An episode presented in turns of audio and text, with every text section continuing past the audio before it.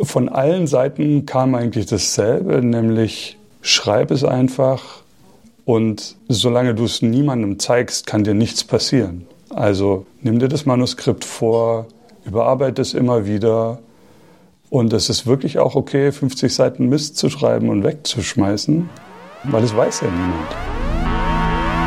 You are now entering the danger zone. Literatur kann ihre Intelligenz fördern und ist gefährlich für ihre Fantasie.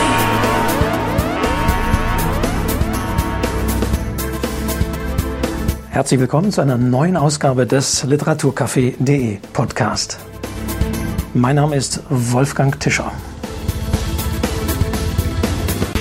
Das letzte Mal habe ich mich mit Edgar Selge unterhalten über einen Debütroman, das Edgar Selge ja mit weit über 70 hat er den geschrieben. Heute bin ich mit einem Autor im Gespräch, der ist bei weitem nicht so alt, Jahrgang 74, steht hinten in der Autorenbeschreibung seines Buches, aber es ist auch sein Debütroman, über den wir reden, der mit großen Namen verbunden ist. Er hat letzte Woche gelesen in Hamburg mit Mickey Beisenherz moderiert. Er wird offiziell auch noch eine Buchpremiere in München machen. Linda Savakis sehe ich, wird da moderieren. Große Namen. Insofern freue ich mich ganz besonders, dass er Zeit gefunden hat, in diesem kleinen Podcast zu Gast zu sein. Und wo wir sind, ist auch ganz besonders. Aber jetzt erstmal herzlich willkommen Michael Ebert. Ich freue mich sehr, dabei zu sein. Dankeschön. Danke für die Einladung. Wir sitzen hier in Schramberg. Und jetzt ist schon die Frage, wie viele Leute kennen Schramberg? Was vermuten Sie, wenn Sie sagen, Sie sind hier in Schramberg groß geworden? Es gibt so ein paar Uhrenfans, weil hier die Junghans-Uhr herkommt, die kennt man. Und äh, wer auch immer den Schwarzwald mal von seiner schönsten Seite beim Wandern kennenlernen will oder beim, bei der Fastnet, dem Karneval, der schaut hier vorbei und wird seine Freude haben, äh, weil es ein sehr schönes kleines Städtchen, in dem ich tatsächlich weite Teile meiner, meiner Jugend verbracht habe. Liegt so im mittleren Teil des Schwarzwaldes, kann man sagen, und ist dadurch auch sehr charakteristisch, dass es wirklich inmitten eines Tales liegt. Also eine kleine Stadt, umgeben aber von, von, von den Bergen. Und ich hatte es jetzt schon erwähnt, hier sind Sie aufgewachsen und Sie haben zumindest einen Ort in Ihren Roman eingebaut. Nicht von dieser Welt heißt er und erschien ist er im, beim Penguin Verlag. Jetzt aber erstmal die Lesung letzte Woche. Das war ihre allererste Lesung in Hamburg, moderiert von Mickey Beisenherz. Wie war es denn? Ja, das war ein schönes, das war ein schönes Erlebnis. Ich hatte die tolle Leishalle zu bespielen. Das ist eigentlich ein sehr großer Saal für einen Debütanten. Und ich hatte Mickey Beisenherz an der Seite. Im Publikum waren viele Freunde, die auch schon Bücher geschrieben haben. Ildiko von Kürti ist eine gute Freundin. Simone Buchholz war da, Michalis Panteluris. Also alles äh, Freunde und Vertraute. Und dann ergab es sich so für mich ganz äh, überraschend, dass es seltsam intim wurde. Äh, obwohl die Halle ja, wie gesagt, relativ groß ist, hat sich über das Thema von dem Buch Trauer und Trauerbewältigung, wie ich fand, eine ganz, eine, eine ganz gute, sehr innige Stimmung entwickelt, die, die es mir irgendwie leicht gemacht hat, auf der Bühne zu sitzen. Es war irgendwie mit einem Haufen, waren ja auch ein Haufen Freunde da, aber äh, nicht nur. War, war, eine sehr, ja, eine innige, intime Atmosphäre und äh, habe danach sehr schöne Reaktionen gekriegt. Es war besonders. Also mal, klar war es besonders, war meine erste. Mal schauen, wie es heute wird. Aber war eine sehr außergewöhnliche Stimmung, sehr außergewöhnliches Erlebnis für mich zu den großen Namen, da muss ich irgendwie gleich, gleich noch kommen, aber jetzt mm, kurz zu Ihnen sollten wir ausholen. Sie sind das Schreiben durchaus gewohnt, allerdings in anderer Form. Sie sind Journalist, Sie sind der Chefredakteur des SZ-Magazins, waren früher auch, als es dieses Jetzt-Magazin dort auch noch gab, äh, glaube ich auch Chefredakteur. Redaktionsleiter hießen Redaktionsleiter, die da. Mhm. Äh, sind dann zu Gruner und Jahr äh, auch noch gewandert, als es sowas ähnliches wie dieses Jetzt-Magazin äh, dort gab, das Bayern und so weiter und so weiter, sind jetzt also quasi wieder zurückgekehrt nach München. Also sie können schreiben, haben geschrieben, journalistisch. Jetzt könnte man sich sagen, ah, okay, wie immer, jeder Journalist irgendwie drängt alle zu einem Buch. Deswegen ganz pauschal natürlich die Frage, nicht von dieser Welt. Haben Sie länger dran gearbeitet? Wann wurde es so weit reif, dass Sie gesagt haben, jetzt schreibe ich ein Buch über die Geschichte? Da kommen wir gleich noch dazu. Im März letzten Jahres ist mein Vater gestorben. Und das waren eines dieser Ereignisse im Leben, die man irgendwie vorhersieht. Er war schon sehr alt und sehr krank. Äh, und mit denen man dann doch nicht umgehen kann, obwohl man sich immer dachte, das antizipiere ich, das, äh, das wird passieren, damit kann ich umgehen. Und dann ähm, hat es mich eben doch von den Füßen äh, geholt und äh, ich war sehr traurig. Und ähm, dann äh, saß ich nachts am Küchentisch, weil ich äh, wenig schlafen konnte. Kinder haben geschlafen, meine Frau hat geschlafen. Und ich dachte, die eine Sache, die ich, die ich beherrsche, um, um auch Gefühle zu sortieren, ähm, einzuordnen, ist das Schreiben. Und über das Schreiben von Aufschreiben von Erinnerungen kam ich zu der Idee, ein Buch zu schreiben, in dem mein Vater eine Rolle spielt oder das Sterben meines Vaters eine Rolle spielt. Und je länger ich geschrieben habe, habe ich dann gemerkt, aus einer Idee, die ich für mich geboren hatte, um Trauergefühle einzuordnen, wurde eine, äh, wurde eine andere Idee, nämlich eine Idee über ihn zu schreiben und schließlich wurde es ein Buch für meine Mutter. Also es nahm, es nahm so Entwicklungen äh, und das Schreiben selbst hat gar nicht so lange gedauert. Das sagt sich immer so leicht, also sehr viel Nachtarbeit, äh, weil ich, wie Sie sagen, noch einen Hauptberuf habe. Äh, aber, aber es war sehr erfüllend und therapeutisch was für mich. Mhm.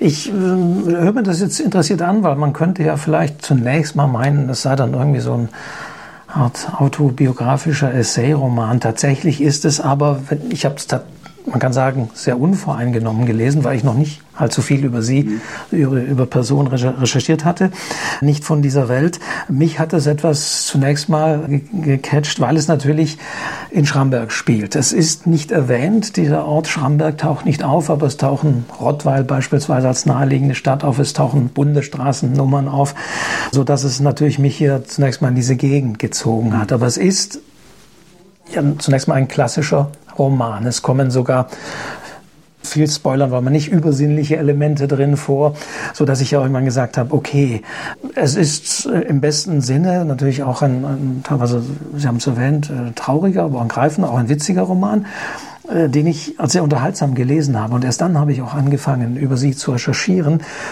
Und das Interessante finde ich jetzt, dass sie in der Geschichte natürlich einen Jungen auftreten lassen. Anfang der 90er Jahre spielt diese Geschichte.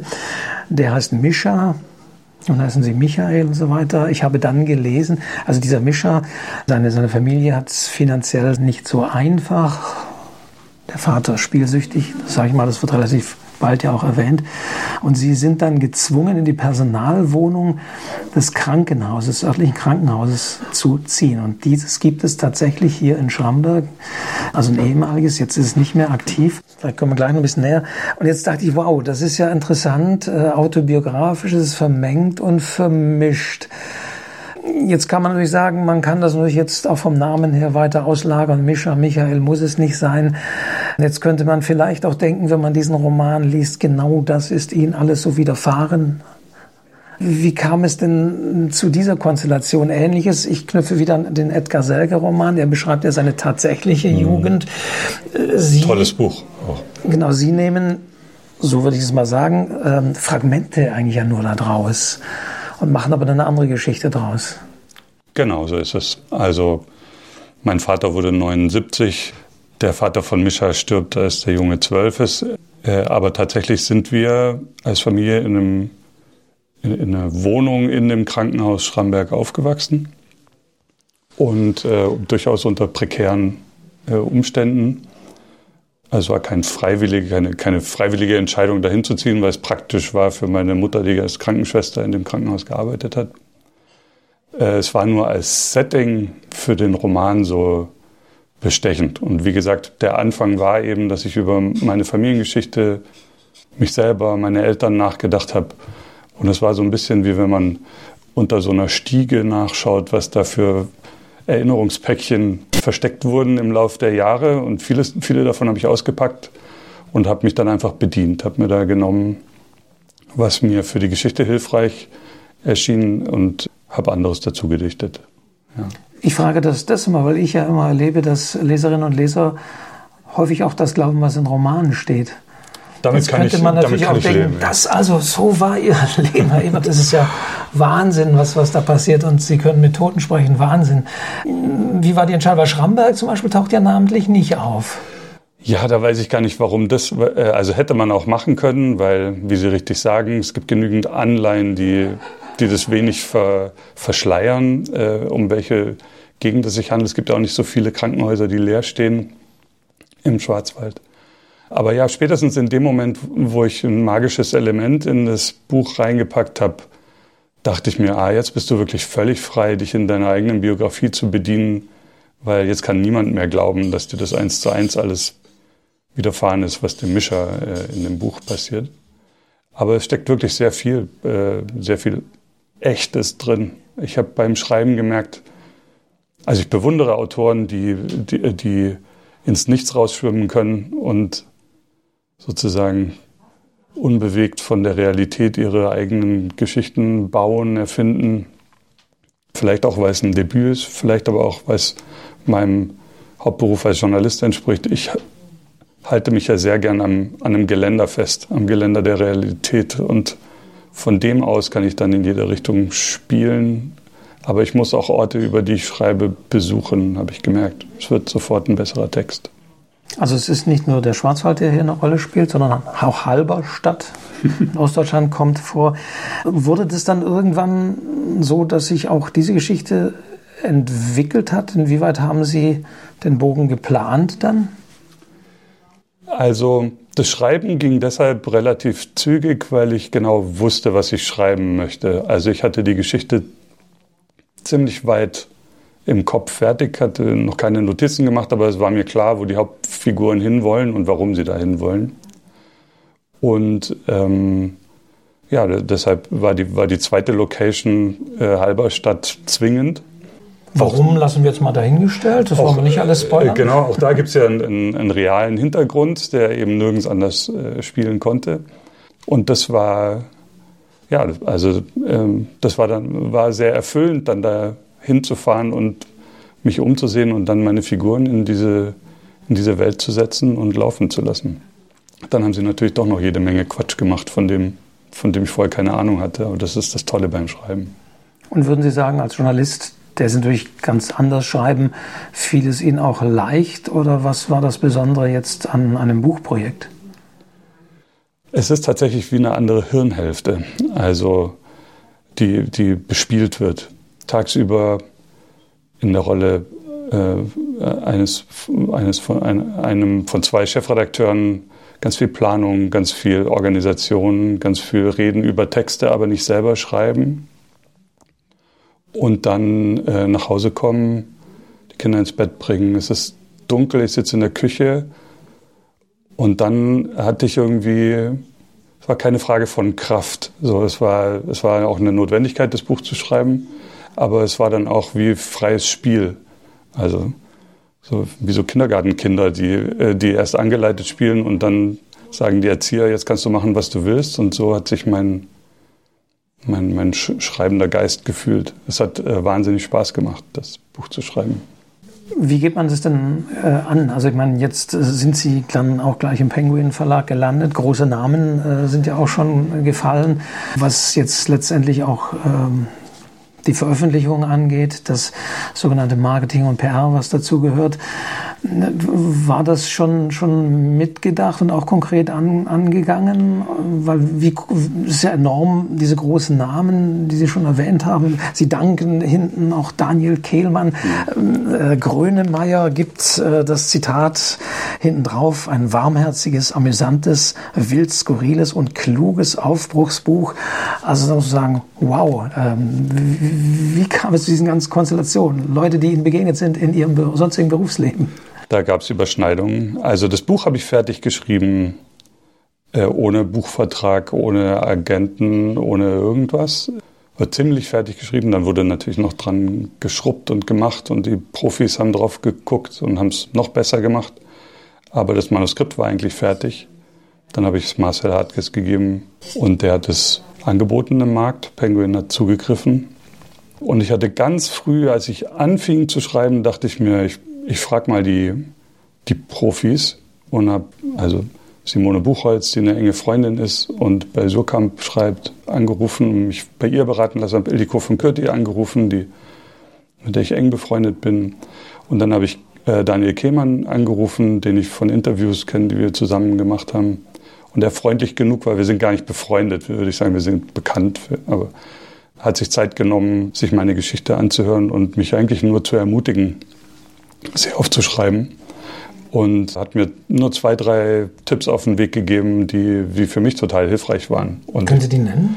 Äh, nee, die kann ich nicht, kann ich nicht verraten. Ah, schade. Jetzt ähm, ich auch, wir erfahren noch die geheimen Schreibtipps von Daniel Kehmann. Äh, naja, na also das Allgemeine, was, was er gesagt hat, äh, ich habe, also ich bewundere ihn sehr. Ich finde Till äh, ein fantast, wirklich fantastisches Buch. Bin sehr, sehr, sehr gespannt auf das Neue. Ich habe es noch nicht gelesen.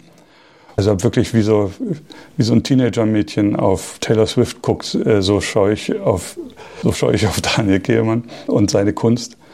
Und es war sehr befreiend, dass er gesagt hat, du, ich kann dir ganz genau erklären, wie du Till schreiben solltest, aber ich habe überhaupt keine Ahnung, wie du dein Buch schreiben solltest. Das war der, das eine, wo ich gemerkt habe, ah, er ist genauso ratlos, wenn er, wenn er neu anfängt zu schreiben und genauso unsicher, wie ich es war. Das ist nichts, was ich, was ich exklusiv habe, nur weil ich jetzt ein, mich an ein Debüt setze oder auch nur an ein Manuskript setze, war ja noch gar nicht als Buch geplant. Von allen Seiten kam eigentlich dasselbe, nämlich schreib es einfach und solange du es niemandem zeigst, kann dir nichts passieren. Also nimm dir das Manuskript vor, überarbeite es immer wieder und es ist wirklich auch okay, 50 Seiten Mist zu schreiben und wegzuschmeißen, weil es weiß ja niemand. Und also das waren so ermutigende Schreibtipps von Profis auf dem Niveau, äh, die, die mich vor allem ermutigt haben, einfach, einfach zu schreiben und auf die Geschichte zu vertrauen, von, von der alle drei gesagt hatten, das kann was werden, das ist ein guter Plot. Gab es denn jetzt nicht in irgendwelche konkreten Schreibtipps gefasst, aber Dinge, wo Sie beim Schreiben sagen, oh ja, stimmt, da, äh, es waren noch Herausforderungen, sei es jetzt Figurenzeichnungen, sei es jetzt am Plot oder an der Sprache? Na, da hat mir dann Marcel, äh, Marcel Hartges schon sehr weitergeholfen, als er die erste Fassung gelesen hatte, das toll fand und dann gesagt hat, Tempo. Also nimm hier Tempo raus, nimm hier Tempo rein. Und äh, Simone Buchholz hatte auch einen ganz tollen Rat, die meinte, komm doch als letzter zur Party und geh als erster. Also im Bild, man muss nicht jede Szene ausschreiben von Anfang bis Ende, sondern geh in die Szene rein, wo sie relevant ist und geh raus, sobald sie nicht mehr relevant ist. Spar dir zu viel Einführung zu viel, und das hat der Geschichte wahnsinnig Tempo gegeben und das hat mich beim Schreiben erleichtert von der, von der scheinbaren Notwendigkeit, ganze Geschichten erzählen zu müssen, statt nur den relevanten Teilen. Wenn man dann nicht mehr schreiben muss, wie sich jemand anzieht, bevor er zur Party geht, dann ist das schon ist viel gewonnen und das äh, hat der Geschichte sehr gut getan. Danke, Simone. Das Buch beginnt, wie ich finde, auch mit einem sehr, sehr schönen, fulminanten Einstieg, der sehr makaber jetzt klingt, aber wo beschrieben wird, zu welchen Jahreszeiten welche Arten von Menschen in ein Krankenhaus kommen, die dieses Krankenhaus nicht mehr verlassen werden, die da, die da sterben. Also sehr eindringlich auch das kann ich wieder sozusagen sagen, was gleich auf den ersten Seiten ist. Das ist nicht groß gespoilert, aber eben auch ein Motorradfahrer, der da in dieses Krankenhaus kommt. Und das ist auf der anderen Seite natürlich auch eine sehr bedrückte Atmosphäre. Das ist ja der Teil, den Sie ja auch dort selbst in dem Sinne erlebt haben, dass Sie in diesem Krankenhaus ähm, ja, zumindest groß geworden sind in dieser Personalwohnung des Krankenhauses.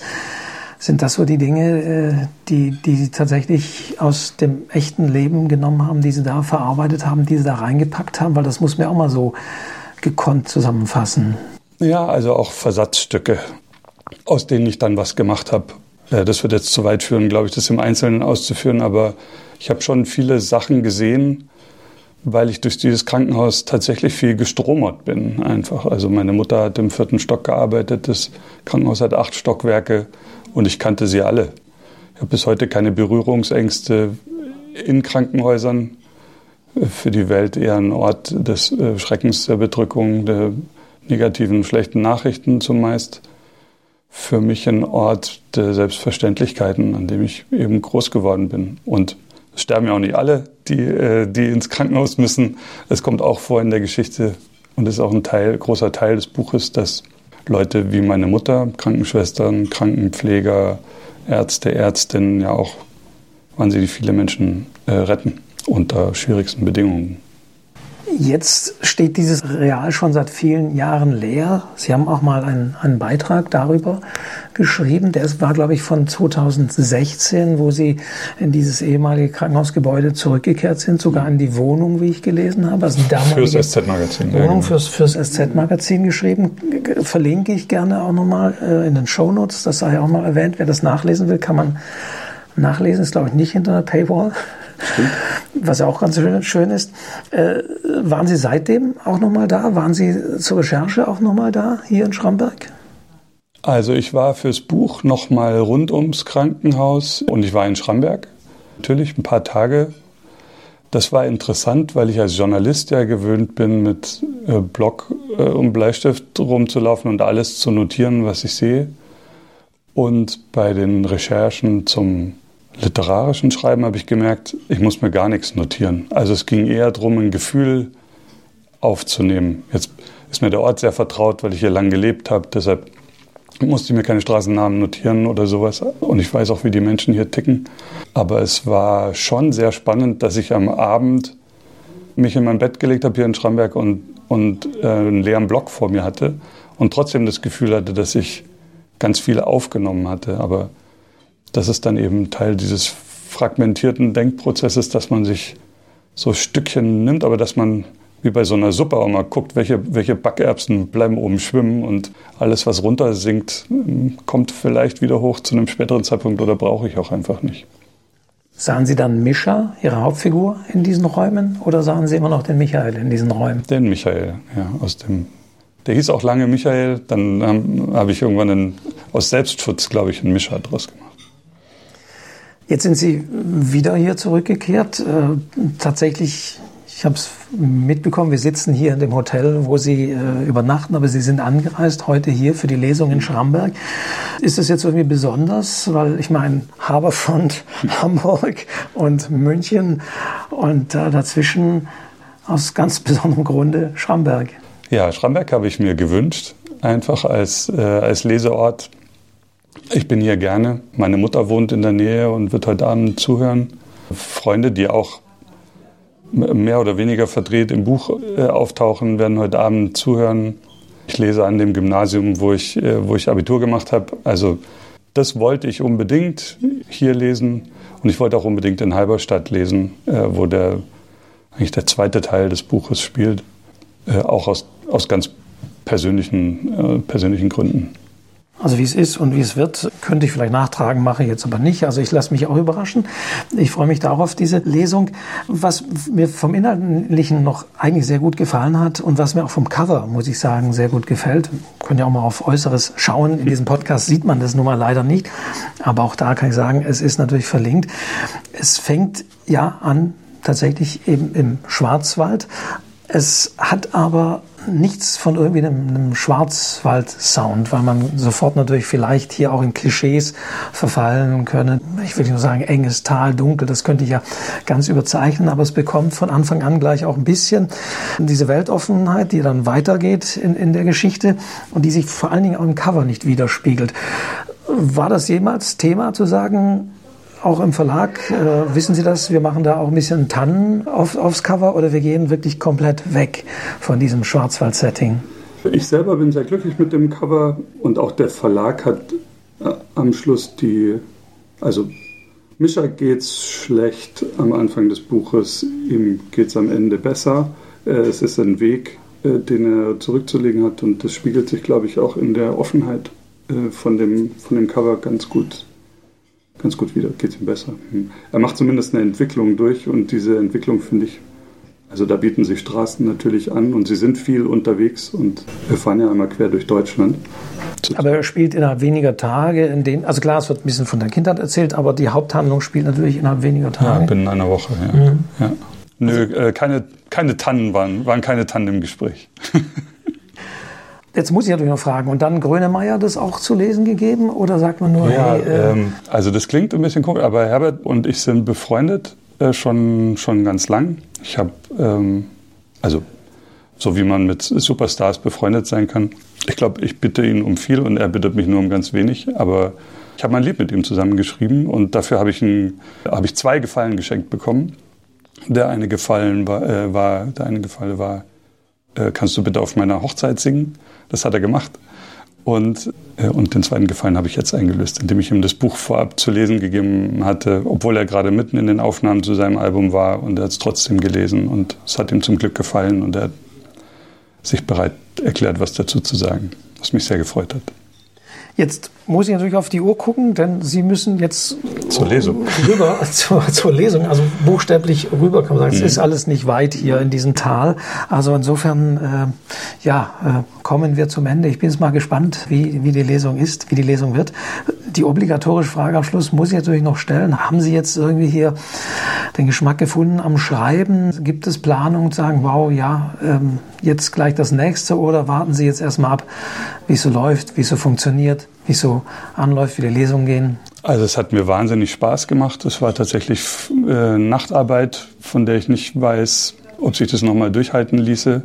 Und ich habe mich sehr wohl gefühlt damit, ein mehr oder weniger fertiges Manuskript abzugeben. Also es, will, es erscheint mir furchtbar bei dem, was ich sonst noch zu tun habe, mit, mit einem Zeitdruck zu schreiben.